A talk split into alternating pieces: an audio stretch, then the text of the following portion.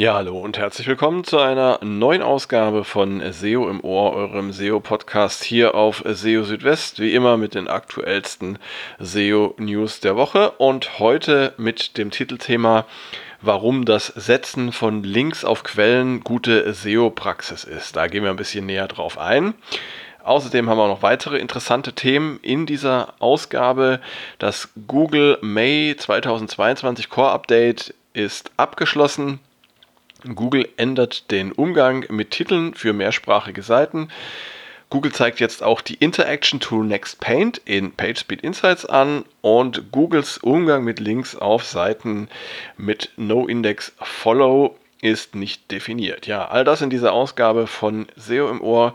Schön, dass ihr dabei seid. Und fangen wir gleich an mit der Titelmeldung. Und zwar das Verlinken auf zitierte Quellen ohne No-Follow ist gute SEO oder SEO-Praxis. Ja, also immer wieder stößt man in der Suchmaschinenoptimierung auf die Frage, wie man mit ausgehenden Links umgehen sollte. Da gibt es manche, die sind der Meinung, ähm, dass man nur wenige oder vielleicht sogar, sogar gar keine ausgehenden Links setzen sollte oder dass Links zumindest äh, mit NoFollow gekennzeichnet werden sollen, wenn sie auf andere Websites zeigen. Es gibt andere, die äh, sagen, dass ausgehende Links sogar hilfreich für die Rankings sein können, insbesondere dann, wenn sie auf hochwertige Websites mit großer Autorität zeigen. Aber bei all dem darf man nicht vergessen, es gibt tatsächlich auch noch einen anderen Aspekt bei der Frage, nämlich den der Fairness. Wenn man sich einer Quelle bedient, die es erlaubt, einen guten Beitrag zu schreiben, dann hat es diese Quelle wohl auch verdient, einen Link zu erhalten, der auch Signale überträgt. Und ähm, ja, zu dieser Frage bzw. zu diesem Thema hat sich jetzt auch Danny Sullivan von Google geäußert und er hat damit auf den Post eines Nutzers reagiert auf Twitter, der empfohlen hatte, konkurrierenden Seiten keine Links ohne No-Follow zu gewähren, weil es ansonsten nicht möglich sei, diese, äh, diese Seiten oder diese Konkurrenten in den Rankings äh, zu überholen. Und Sullivan schrieb, ähm, gute SEO bestehe in Handlungen, die, so sagte er oder schrieb er es wörtlich, die auch gute Menschen vornehmen würden. Wenn man eine Quelle zitiere, die wichtig und hilfreich für das Erstellen von Inhalten sei, dann solle man diese auch verlinken. Das sei fair und verdient und der Link sollte dabei ohne No-Follow sein. Ja, und ähm, es stimmt übrigens auch nicht, dass ähm, eine Seite, die eine Quelle verlinkt, diese nicht in den Rankings überholen kann. Denn Google verwendet verschiedene Kriterien ähm, zum Berechnen der Rankings und neben äh, den Links zählt auch zum Beispiel die inhaltliche Qualität. Und so kann ein Beitrag, der einen anderen Beitrag zitiert und verlinkt, selbst wenn es ein Konkurrenzbeitrag ist, äh, neue zusätzliche Erkenntnisse bringen, dadurch einen zusätzlichen Mehrwert schaffen und dann auch die äh, verlinkte Seite der Konkurrenz ähm, überholen in den Rankings. Natürlich hat Google selbst auch ein Interesse daran, äh, Links ohne No-Follow ähm, zu haben, denn solche Links kann Google eben auch verwenden, Signale übertragen auf die Seiten und ähm, sie helfen Google auch dabei, die Popularität und die Autorität von Seiten und Websites besser bestimmen zu können. Ja, und dann gibt es ja noch die Frage mit Primär- und Sekundärquellen. Das ist auch ein Thema, auf das man ähm, ja auch beim Erstellen von wissenschaftlichen Arbeiten immer wieder stößt. Also man findet eine äh, Sekundärquelle, die ein Thema beschreibt, ähm, in der dann auf eine andere Quelle, eine sogenannte Primärquelle verlinkt wird, von der eigentlich die Informationen stammen. Ja, und meiner Meinung nach ist es tatsächlich fair, dann nicht nur die Primärquelle rauszupicken, also die ursprüngliche Quelle, sondern auch die Quelle, über die man sozusagen auf die Primärquelle aufmerksam geworden ist. Ja, und das ist ähm, auch guter Stil sollte gemacht werden. Ich mache das auch nicht immer, muss ich zugeben, aber ich habe mir vorgenommen, das also äh, öfter zu tun und äh, da regelmäßig eben auch drauf zu achten. Wenn ihr jetzt übrigens da hinten so ein Schnaufen und Stöhnen hört, das ist mein Hund, der da gerade anfängt zu träumen. Ähm, also äh, scheint gerade noch mal so die die letzte die letzte Gassi-Tour noch mal äh, zu verarbeiten. Ne? Genau, aber wieder zurück zum Thema. Also denkt dran, Äh, Links sind ähm, ja eine Belohnung, eine verdiente Belohnung für diejenigen, die ihr nutzt, um Inhalte zu erstellen, um Quellen zu äh, äh, und, und die Quellen, die ihr nutzt, dann entsprechend auch zu honorieren.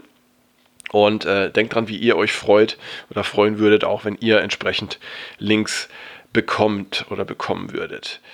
Ja, dann gehen wir weiter zum nächsten Thema. Das ist äh, auch äh, eine Meldung wert. Und zwar hat Google in dieser Woche, wie zu erwarten war, das äh, May 2022 oder das Google Core Update vom Mai, um es auf Deutsch zu sagen, äh, also den Rollout dieses Core Updates abgeschlossen. Damit dauerte das äh, Core Update etwas mehr als zwei Wochen. Google hatte ja anfangs gesagt, es könnte zwischen ein und zwei Wochen dauern. Ähm, am 25. Mai äh, ist das Update äh, gestartet und am 9. Juni, also 15 Tage später, wurde dann äh, der Abschluss des Rollouts bekannt gegeben. Also etwas mehr als zwei Wochen. Und ja, äh, Während der Rollouts von Core-Updates kann es ja bekanntlich zu Schwankungen der Rankings und der Sichtbarkeit kommen und anfängliche Tendenzen können sich im Laufe eines Updates auch ins Gegenteil verkehren. Ähm, daher ist es immer schwierig, eine Bestandsaufnahme während eines solchen Updates durchzuführen. Aber jetzt, nachdem das Update eben offiziell abgeschlossen ist, da ist es äh, tatsächlich äh, möglich und sinnvoll zu schauen, was denn unterm Strich dabei rausgekommen ist. Dabei solltet ihr aber eben nicht nur auf die Gesamtsichtbarkeit eurer Website schauen, sondern euch besonders die Entwicklung für einzelne Keywords, URLs und Verzeichnisse ähm, ansehen. Ähm, schaut euch auch an, äh, welche Gewinner und Verlierer es gibt und welche Gemeinsamkeiten die vielleicht auf ihren Websites haben. Denn das sind dann ähm, Ansatzpunkte, äh, um zu verstehen, äh, wo dann letztendlich äh, äh, oder worauf das Core-Update besonders Wert gelegt hat und ja, äh, wovon äh, ihr profitieren könnt. Ähm, auch noch interessant fand ich die Meldung, dass Google ähm, die Auswahl von Titeln mehrsprachiger Seiten ähm, überarbeitet hat oder angepasst hat. Also Google hat eine algorithmische Änderung vorgenommen, die die Auswahl des Title Links für mehrsprachige Seiten betrifft. Und auch Seiten mit äh, Titeln, die aus äh, nicht lateinischen Buchstaben in lateinische Schrift überführt wurden, sind von dem Update, äh, sind von dem Update betroffen. Ja, ähm, zunächst einmal bei mehrsprachigen Seiten ist es so, äh, Google hat ja schon ähm, früher gesagt, dass ähm, die Sprache des Title Tags der Hauptsprache einer Seite entsprechen sollte. Und ähm, ja, Google hat jetzt entsprechend algorithmische Änderungen vorgenommen, die sich eben auf Seiten beziehen, in denen das Title-Element oder das Title-Tag in einer anderen Sprache ähm, erstellt wurde als die übrigen Inhalte der Seite. Und äh, in dem Fall wird jetzt äh, für den Title Link, also für den Titel in den Suchergebnissen, die Sprache ausgewählt, die zu den Hauptinhalten der Seite passen. Ähm, bei mehrsprachigen ähm, Title äh, oder Titelelementen ähm, wenn es zum Beispiel gleichzeitig eine englische Version und eine Version in Hindi gibt, dann wählt Google den Teil des Title Tags aus, der zu den Hauptinhalten der Seite passt und zeigt nicht mehr beide Sprachversionen zugleich in einem Suchergebnis an. Und äh, im Falle einer sogenannten Transliteration, also der Überführung nicht lateinischer Schriftzeichen in lateinische Schrift im Title Tag, versucht Google eine Alternative für die Darstellung ähm, des Title Links zu finden. Und zwar eine Alternative, die den Schriftzeichen entspricht, die auf der äh, Seite dominierend sind. Also wurde zum Beispiel auf einer Seite mit Inhalten in Hindi ähm, der Text des Title Links transliteriert und in lateinische Schriftzeichen überführt. Dann sucht sich Google einen Titel, der ähm, die ursprünglichen Schriftzeichen verwendet. Ja. Dennoch soll weiterhin ähm, das hinterlegte Title-Element äh, bevorzugt behandelt werden. Ähm, aber in Fällen mehrsprachiger und transliterierter äh, Title Tags kann Google eben nach Alternativen suchen, die dann eben zur Sprache und zur Schrift der Hauptinhalte auf der Seite passen. Wenn das jetzt ein bisschen kompliziert war in der Erklärung, dann lest euch gerne auch nochmal den entsprechenden Beitrag äh, auf SEO Südwest durch. Da habe ich euch das nochmal zusammengestellt und auch verlinkt auf die, ja, auf die äh, ursprüngliche äh, Kommunikation, die Google dazu veröffentlicht hat.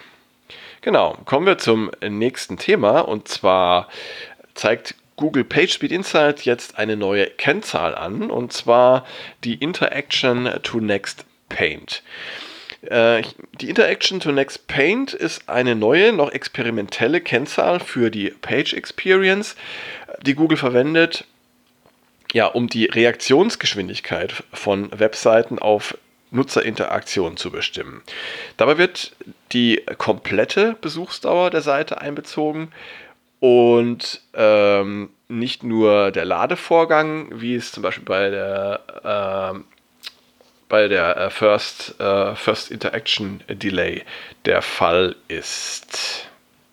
Die Interaction äh, to Next Paint erscheint im oberen Bereich von Google PageSpeed Insights und zwar im Bereich der Nutzerdaten wird jetzt praktisch als zusätzlicher Bereich angezeigt. Man sieht dort auch, ähm, ob sich der gemessene bzw. der Wert aus den Nutzerdaten, ob sich der im grünen, gelben oder roten Bereich bewegt.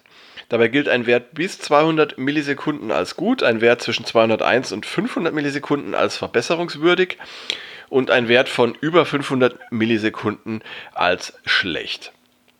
Obwohl es auch möglich ist, die Interaction to Next Paint per Tool zu messen und äh, damit Labordaten zu erzeugen, zeigt Google PageSpeed Insights derzeit nur Nutzer- bzw. Felddaten für diese Kennzahl an. Die Aufnahme der Interaction to Next Paint in Google PageSpeed Insights kann als Signal dafür verstanden werden, dass die Kennzahl vielleicht demnächst zu den äh, Google Core Web Vitals gehören könnte und damit dann auch Einfluss auf die Rankings nehmen würde. Ja, und die letzte Meldung für diese Ausgabe. Googles Umgang mit Links auf Seiten, die No-Index-Follow sind, ist nicht definiert. Ja, wenn eine Seite im Meta-Robots-Tag ein No-Index-Follow trägt, dann ist unklar, wie Google mit den Links auf der Seite umgeht und ob die Links Signale wie zum Beispiel PageRank übertragen können. John Müller von äh, Google schrieb dazu in einer Antwort auf Twitter, dass der Umgang Googles mit Links auf solchen Seiten nicht definiert sei. Wenn man etwas Bestimmtes wolle, dann müsse man eben auch klare Signale setzen. Ähm, einerseits weist man aber Google mit dem Follow an, den Links auf der Seite zu folgen, während andererseits das No-Index Google dazu auffordert, sich nicht weiter mit der Seite zu beschäftigen. Und außerdem wertet Google ohnehin nur Links von Seiten, die sich in Index befinden. Bleibt also die Frage, ob äh, Google die Links auf Seiten mit No-Index zumindest verwendet, um neue Seiten zu entdecken, wenn auch keine Signale übertragen werden. Naja, schon vor zwei Jahren hatte äh, John Müller erklärt, die Kombination No-Index-Follow sei sinnlos. Und ähm, daher ist es wichtig, wie John Müller auch äh, schreibt, auf klare Signale zu achten. Ähm, entweder soll Google für eine Seite äh, oder soll Google eine Seite in den Index ähm, aufnehmen und damit auch ihre Links berücksichtigen oder eben nicht. Äh, nur die Links zu werten, ohne die Seite selbst zu beachten, das funktioniert aber nicht. Ja, und damit sind wir auch schon wieder am Ende dieser Ausgabe von SEO im Ohr. Ich freue mich wie immer sehr, dass ihr dabei gewesen seid und eingeschaltet habt.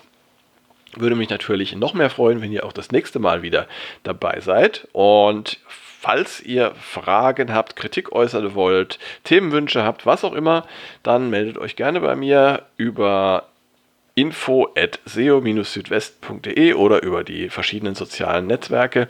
Da freue ich mich von euch zu hören. Und äh, ja, ansonsten halte ich euch natürlich auch auf dem Laufenden, jeden Tag mit den aktuellsten SEO-News hier auf SEO Südwest. Schaut also gerne regelmäßig vorbei. Jetzt erstmal eine schöne sonnige Zeit für euch. Macht's gut. Ciao, ciao. Euer Christian.